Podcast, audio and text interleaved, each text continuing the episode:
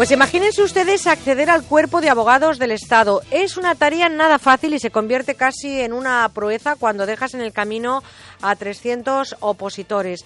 Con tan solo 24 años, el albaceteño Marcos Cabrera lo ha conseguido. Marcos, buenos días. Buenos días. Cinco ejercicios, solo los dos primeros exámenes orales con casi 500 temas, un tercero de idiomas y un cuarto y quinto con dos supuestos prácticos de 10 horas de duración cada uno. Es un camino complicado. ¿Cómo se prepara, Marcos, una oposición así? Pues eh, la verdad es que es muy difícil. Al empezar te dicen que tienes que estudiar entre 8 a 10 horas al día, 6 días a la semana. Eso sí, descansas uno y así hasta que apruebas. Luego te das cuenta de que el ritmo depende de cada opositor, que hay muchos altibajos y tienes que ser muy fuerte y estable emocionalmente.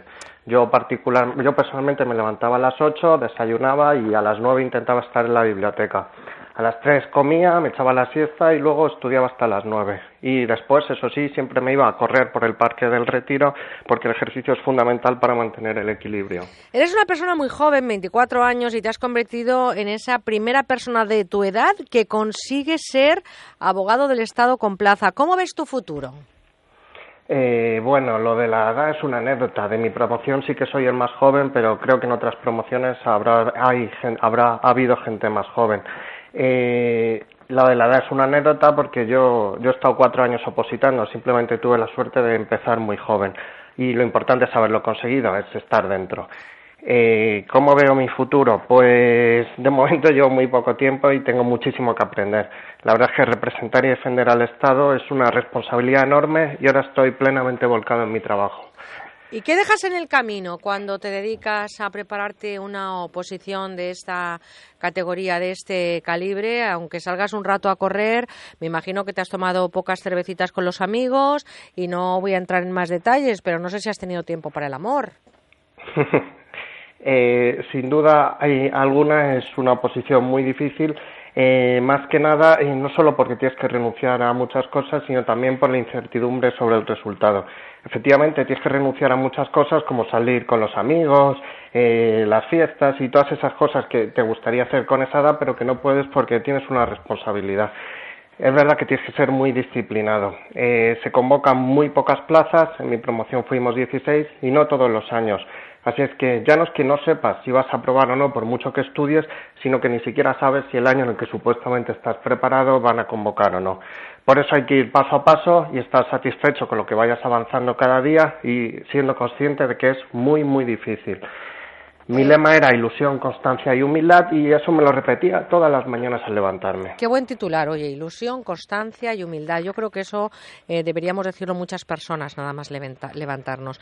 Oye, eh, los niños de pequeño quieren ser bomberos, médicos, toreros, hoy en día también incluso famosos antes de nacer, pero tú siempre quisiste ser abogado del Estado. ¿Recuerdas en ese momento en el que tú decides que esa quiere ser tu profesión del futuro?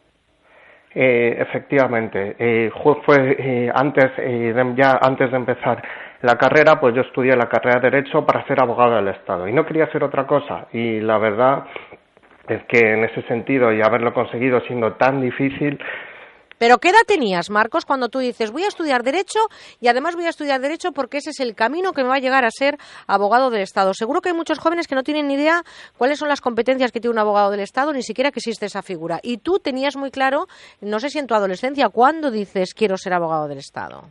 Ah, eh, a los 17 años, justo antes de empezar. Eh, tenía dos opciones, o ser médico, porque como mis padres son médicos, era algo que me llamaba y si no ser abogado del Estado. Y no había, no tenía otra elección y ya me decidí finalmente por abogado del Estado y finalmente todo salió bien. Bueno, pues una realidad eh, sin duda marcada por el esfuerzo, me imagino que como has dicho, con muchas horas de estudio, especialmente de lucha por conseguir esa plaza que era tu sueño desde que tenías 17 años, cuando decidiste estudiar Derecho para que te llevara a esta profesión. Y nosotros desde aquí nada más tenemos que decirte que enhorabuena por haber conseguido tu sueño, porque realmente has dejado en el camino a muchos compañeros. ¿Y cómo se vive ya por último un examen oral con casi 500 temas? Pues la verdad es que los exámenes orales son eh, muy difíciles, tienes que estudiar tienes que estudiar mucho porque son exámenes orales de 65 minutos de duración Eh, vas allí, sacas siete bolas al azar del bloque del temario que te toque y empiezas. Oye, y entre nosotros, ¿tuviste suerte o te lo sabías los 500? Porque hay veces que un examen oral, todos los hemos pasado que hemos dicho, vaya potra, y otras veces dices, menos mal que me lo he estudiado todo. ¿Tú en cuál te metes? ¿En qué grupo te metes?